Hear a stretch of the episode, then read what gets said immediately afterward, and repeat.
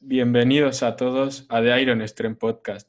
Hoy tenemos aquí a Alberto, eh, que ha estudiado psicología y también está metido en el mundo de los hierros y al final eso es una gran aportación porque si tú solo sabes de psicología en la teoría, al final no es lo mismo que aplicarlo a la práctica y tener una experiencia en tu espalda. Pues nada, buenos días, Pablo. Eh, Alberto, ¿qué tal? Eh, muy buenas y que nada, genial, encantado de poder participar y, nada, vamos a intentar aportar la máxima información posible sobre psicología. Exacto, al final creo que es un pilar muy importante a la hora del entrenamiento porque si no tienes la base psicológica bien, al final no puedes optimizar el entrenamiento tampoco, o sea, van un poco unidos. Claro, tú puedes estar muy preparado físicamente, pero si mentalmente no estás preparado para exprimir todo ese potencial físico, de nada va a poder servir. La mente al final es, la llave ¿no? que necesitamos para poder emplear todo ese rendimiento físico, técnico y táctico. Exacto, exacto. Pues nada, la primera pregunta que te quería hacer era qué importancia le ves al aspecto mental a la hora del entrenamiento con cargas o entrenamiento en el gimnasio. Vale, pues la importancia le daría el 100%. Si una persona se dedica sobre todo a competir, debería incluir entrenamiento mental. Eso, por supuesto, igual que incluir una preparación física. Pues, por ejemplo, para controlar el nivel de activación, que es el nivel de nervios que experimentamos, o para emplear herramientas psicológicas de, autodiálogo, también herramientas para mantener esa motivación a la hora de cumplir objetivos y intentar lograr aquello que nos propongamos. Yo, por ejemplo, también, pues, como he comentado, practico deporte de fuerza, no a nivel competitivo, pero sí veo la diferencia de, antes de haber estudiado psicología y psicología del deporte, que también lo practicaba, que mi rendimiento no era igual. Quizás, eh, por ejemplo, un levantamiento de press de banca de un 1RM, eh, lo he notado que si consigo aumentar mi nivel de activación, eh, y estoy totalmente focalizado en esa tarea que quiero hacer, es decir, en levantar la barra lo más rápido posible, eh, mis levantamientos son mucho mejores y, levanto más al final también. Obviamente, si tú no estás preparado físicamente, no vas a poder hacer un levantamiento muy, muy pesado por mucha psicología que emplees o por muy focalizado que esté tu, atención en, ello. Eh, pero al final es algo que suma si, si lo entrenas. Y, y, son aspectos que que no basta igual que como cuando entrenamos, pues eso, dominadas, press de banca o cualquier tipo de levantamiento. Eh, tiene que ser un trabajo que debe implicar muchísimo tiempo y cada persona va a necesitar unas estrategias que estén adecuadas a, su personalidad también, a su forma de, de afrontar. Sí, al final, y relacionado con esto también, puede ser que tú puedas ir al gimnasio, pero si vas, quien dice, como forzado, sin motivación, al final no va a ser lo mismo que vayas por tu voluntad propia y con ganas de entrenar fuerte. Claro, al final es como todo, si una persona no disfruta de lo que está haciendo, es muy difícil que pueda progresar en ello. Si tú vas obligado a hacerlo, a estudiar o a cualquier cosa que te propongas, si realmente no estás disfrutando con ello, los resultados no van a ser todos los que podrías tú dar hay mucha gente que se centra sobre todo solo en la motivación, ¿no? Pero la motivación es solo una pieza, son los motivos, ¿no? Que te impulsan a ti a hacer algo. Por ejemplo, eh, a mí al principio, los hierros cuando empecé eh, me motivaban por, por, tener un cuerpo estético, ¿no? Quizás, y no por levantar tanto. Ahora mis motivos son diferentes. Ahora mis motivos son por, porque veo que levanto 100 kilos en press de banca y digo, pues, pues quiero levantar 10, quiero, levantar 110, quiero levantar 120. Eh, y no son motivos tanto estéticos porque ya considero yo que tengo una estética que, estoy a gusto con ella. Entonces, la motivación es algo que está ahí, pero que esos motivos van cambiando también. Yo, si no disfrutara, por muchos motivos que tuviera de tener una estética así, eh, no emplearía tanto tiempo en ir al gimnasio y no estar entrenando dos horas todos los días. Sí, al final es cuestión, quien dice, prioridades también. Claro, exacto. Todos tenemos las mismas 24 horas y yo trabajo, también me dedico a estudiar porque el día si no estás formándote eh, por tu cuenta, eh, hay una gran cantidad de profesionales que si quieres destacar al final pues tienes que seguir formándote. Y, yo considero que, que nunca está en mi vocabulario, no la palabra no tengo tiempo o la frase. Eso es. Al final es... Al final es algo que dediques tú también. Si te centras en mantener una dieta equilibrada y, y en mantener eso, expectativas idóneas acerca de lo que quieres conseguir, pues dedicas más tu tiempo. Sí, sí, al final es eso lo que has dicho. Y siguiendo con esto, ¿tú cómo afrontarías psicológicamente? Hemos dicho que para competir es un factor muy importante y en lo que se refiere a estética, ¿cómo, ¿cómo afrontarías esto del factor psicológico o mental? Bien, cada persona es distinta y puede tener unas necesidades también distintas. Hay problemas, hay personas que pueden tener problemas con la gestión de sus pensamientos, también que se ponen muy nerviosas y que realmente, a pesar de que tengan una preparación buena, ellos sienten que no están lo suficientemente preparados para dar todo encima de la tarima, por ejemplo. Entonces, eh, ahí se trabajaría también a nivel de un autodiálogo, unas rutinas que ellos tendrían que, pues, que adecuar a los días previos a esa competición, a los meses previos incluso, eh, es una preparación psicológica, eh, se tiene que llevar desde el primer momento se inicia una preparación física también a la hora de competir, no por el hecho de que el psicólogo te diga eh, ciertas estrategias y tú las apliques ese mismo día, van a surgir efectos. Es como si un preparador físico te da la técnica para que tú eh, levantes bien eh, o levantes de una manera correcta en frente de banca, pues tú la primera vez que lo hagas no lo vas a levantar con la técnica correcta, sino que se necesita un proceso de habituación a nivel físico, pues a nivel mental sería lo mismo. También eh, se pueden utilizar técnicas de visualización. Por ejemplo, hoy en día que, no podemos entrenar, eh, hay múltiples beneficios a la hora de visualizar tanto situaciones competitivas como gestos técnicos. En deportistas incluso que, están lesionados, se, ha habido estudios que han demostrado que se, se reducen los tiempos de recuperación física a la hora de emplear técnicas de visualización, ya que se activan las mismas neuronas motoras que se activarían si la persona realizara ese gesto. Sí. al final creo que eso que has dicho que no vale con un día hacer una vez y que ya vas a ver los efectos. Sería como la teoría de las 10.000 horas, ¿verdad? Si tú no tienes unas horas encima, al final, como es el, en el press de banca, por ejemplo. Si no tienes un cúmulo de horas de práctica, al final quien dice las 10.000 horas te hacen experto. Exacto, esa es muy buena. También eh, piensa que en nuestro día a día rondan nuestra cabeza alrededor de 60.000 pensamientos. 60.000 que se dice pronto. en algunas cabezas incluso más, o en otras menos también. Eh, pero todos esos pensamientos, muchos son automáticos, son irracionales, son inadecuados, son pensamientos que incluso te boicotean. Que esos pensamientos, eh, no es que sea, yo no los llamo negativos, porque al final todos los pensamientos nos ayudan, ¿no? Están ahí por un carácter biológico, por el hecho de, que te ayudan a prever si una situación va a ocurrir de manera negativa y poder anticiparte también. ¿Qué pasa? Que hoy en día todos esos peligros a los que nos enfrentábamos hace miles de años ya no existen. Pero nuestro cerebro sigue programado para tener ese tipo de pensamientos. Entonces, es muy importante identificarlos y saber gestionarlos de manera adecuada, ya que eh, no puedes eliminar un pensamiento. Yo si te digo, no pienses en, en de banca, vas a pensar en un levantamiento en pre de banca. ¿no?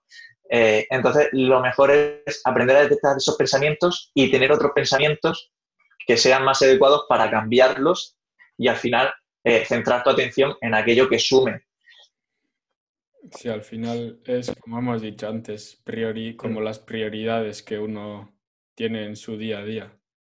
Exacto. Muchos de nuestros pensamientos son suposiciones, son creencias, son expectativas que tenemos, ¿no? Por ejemplo, con la situación actual, expectativas de qué va a ocurrir después o cuando vuelva a levantar en press de banca, eh, qué peso voy a levantar. Si antes levantaba 100 kilos, ahora obviamente no voy a poder. Si tienes una expectativa de que vas a levantar 100 kilos, te vas a frustrar, eh, te vas a enfadar y, y la vuelta a la actividad va a ser peor porque tu motivación va a bajar muchísimo sin embargo, si tus expectativas son adecuadas, dices, joder, pues el primer día sé que voy a tener que levantar 50 kilos quizás, porque si no me voy a romper y, y, te vas a lesionar. Entonces, es algo súper importante a la hora de gestionar situaciones de crisis como la que estamos viviendo ahora o situaciones como una lesión deportiva, que también las emociones influyen muchísimo en cualquier proceso de recuperación. Sí, al final creo que cuando volvamos todos al gimnasio tendremos que empezar con una mentalidad diferente a la que dejamos, porque si no, la mitad de la gente va a dejar de seguir entrenando, creo yo. Claro, eh, y también replanificar los objetivos, porque si tú, por ejemplo, tienes unos objetivos, tenías marcados, yo, por ejemplo, tenía unos objetivos eh, de peso y estéticos, ¿no? Que me marqué eh, en septiembre para tener, llegar a, X kilos de peso en, en, Navidades, en enero, febrero, y ahí puede empezar una etapa de definición, ¿no? Para llegar ahora a, verano o incluso septiembre. ¿Qué pasa? Que ahora ya llevo sin entrenar en serio, no en el gimnasio, porque yo tengo una barra dominada, si tengo material y puedo seguir entrenando, pero claro, no tengo el material suficiente para hacer levantamientos de dominada lastrada con 30, 40 kilos. Entonces, también la alimentación, debido a la situación actual, pues quizás no se controle de una manera tan estricta, ya que también la motivación baja porque dices, pues si no puedo entrenar al mismo nivel, no me merece la pena quizás controlarme tanto la alimentación. Entonces, es yo eh, la estrategia que usé personalmente es replantear mis objetivos para eh, tener un nuevo camino a seguir. Exacto, al final a mí me ha pasado lo mismo, porque iba a competir en mayo y claro, ya está, estaba claro en marzo que no, que no iba a ser, porque ya habían cancelado todo hasta junio mínimo. Y al final ahí también tuve que hacer un cambio de planes, porque si no es que si vas pensando que en mayo vas a competir y ves que no y que no y que no, al final te vas a hundir. Y si no, si no cambias eso rápido, al final puede que tu proceso también lo vayas dejando, la alimentación, el entrenamiento. Claro, para llegar a, a, estas conclusiones de las que yo estoy hablando, no, es una tarea sencilla, ya que todos eh, hemos sufrido una especie de duelo, ¿no? un duelo no tiene que ser empleado solo en la muerte, sino en cualquier pérdida. Por ejemplo, cuando sufrimos una lesión deportiva, pues tenemos una pérdida de que nos alejamos del entorno de entrenamiento. Pues ahora hemos tenido también una pérdida de, del estilo de vida que llevábamos de la rutina que teníamos. Entonces, en primer lugar, podemos sufrir una fase de shock, ¿no? Es decir, que nadie se lo espera. Una fase de negación también. No puede ser posible que estemos dos semanas sin entrenar, dos meses quizá una fase de depresión también, porque dices, pues, todo lo, que yo esperaba conseguir no lo voy a poder conseguir. Y se van sucediendo una serie de fases, ¿no? En unas personas se quedan estancadas más en una fase, en otra, eh, pero lo importante es llegar a esa última fase que es la fase de aceptación.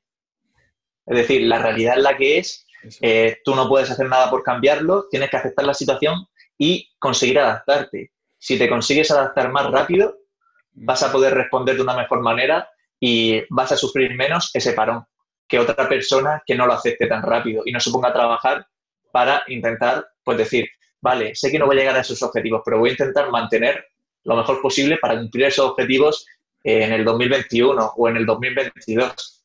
Exacto, al final la gente en esa fase no ha llegado a esa fase de aceptación, igual ha dejado de entrenar y está perdiendo todo lo que ha conseguido hasta ahora porque dice, ¿Para qué voy a seguir si no puedo seguir entrenando igual? Pero es que no es esa la cosa. Al final, si tú aceptas que no vas a poder seguir haciendo lo mismo que hasta ahora, vas a aceptar que vas a, tienes que hacer lo que puedas con lo que tengas para que cuando vuelvas el, la pérdida que hayas hecho sea menor y puedas volver a las adaptaciones anteriores lo antes posible.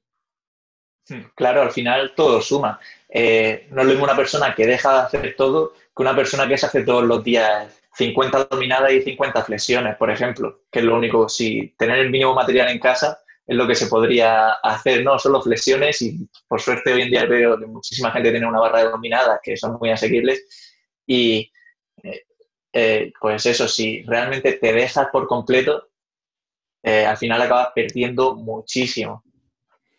Sí, aparte luego volver va a ser tres veces más difícil si no has hecho nada que si por lo menos estás metido en una rutina porque así luego no vas a tener que volver a crear otra rutina cuando vuelvas.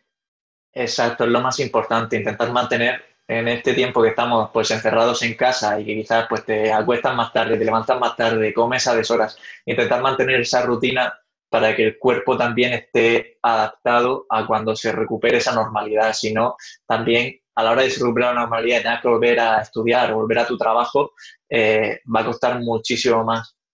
Porque tú imagínate, gente que tiene vacaciones solo un mes en verano, hablan de la, la crisis esta, la depresión postvacacional, ¿no?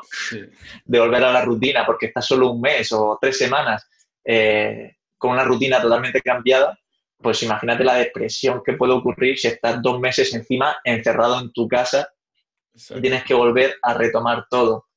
Sí, sí, al final puede ser muy, muy duro eso. Hmm, sí.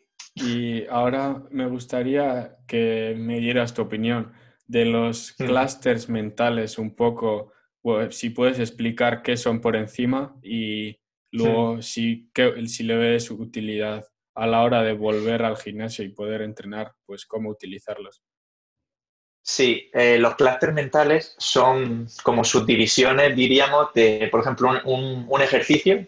Planteamos hacer 12 repeticiones o 12 series, eh, dividir esas 12 series y no pensar en una, una, una, una, sino hacer bloques de, por ejemplo, 3, 4, 5, lo que la persona se sienta más cómoda.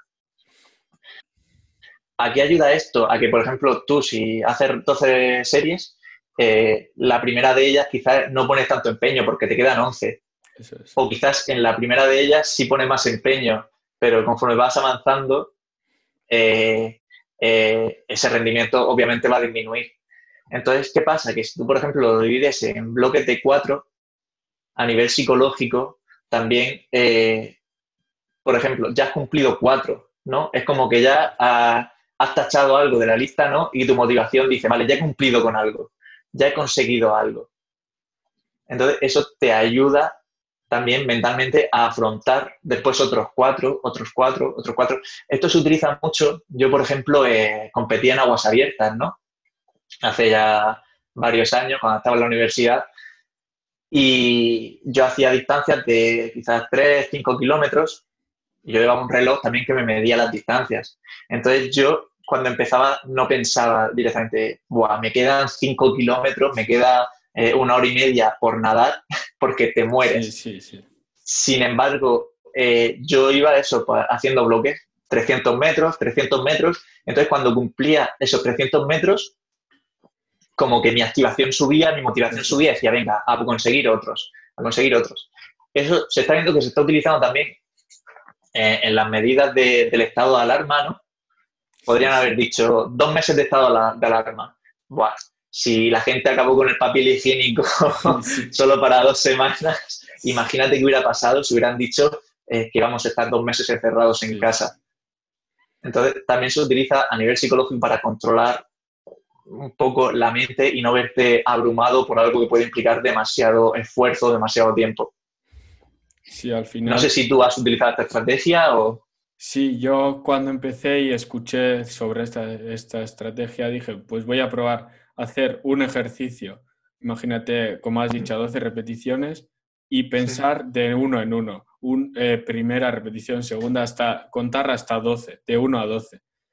luego en, el, en la siguiente serie hacerlo por bloques de 4, hacer, ir pensando en hacer cuatro repeticiones y volver a resetear y otras cuatro hasta llegar a 12 y al final psicológicamente me ayudó un montón, porque cuando estaba en la tercera repetición, si pensaba en llegar a las 12, veía que todavía me quedaba más, pues eso, una barbaridad de repeticiones y ya iba cansado. Mm. Y en cambio, si pensaba en hacer en bloques de cuatro, al final iba en la tercera, pero sabía que la cuarta era la última. Y entonces luego volvías a resetear y empiezas de 1 hasta el 4. Al final, psicológicamente a mí me ayudó un montón porque no ves el objetivo, quien dice, a corto plazo. Entonces, al final, tu motivación, en cuanto llegues a 4, pues subía mi motivación y el rendimiento también, como tú bien has dicho. Como los 5 kilómetros, dividirlos pues en 300 metros, porque al final ves llegar tu objetivo a corto plazo, quien dice, y entonces sigues con la motivación de volver a hacer lo mismo.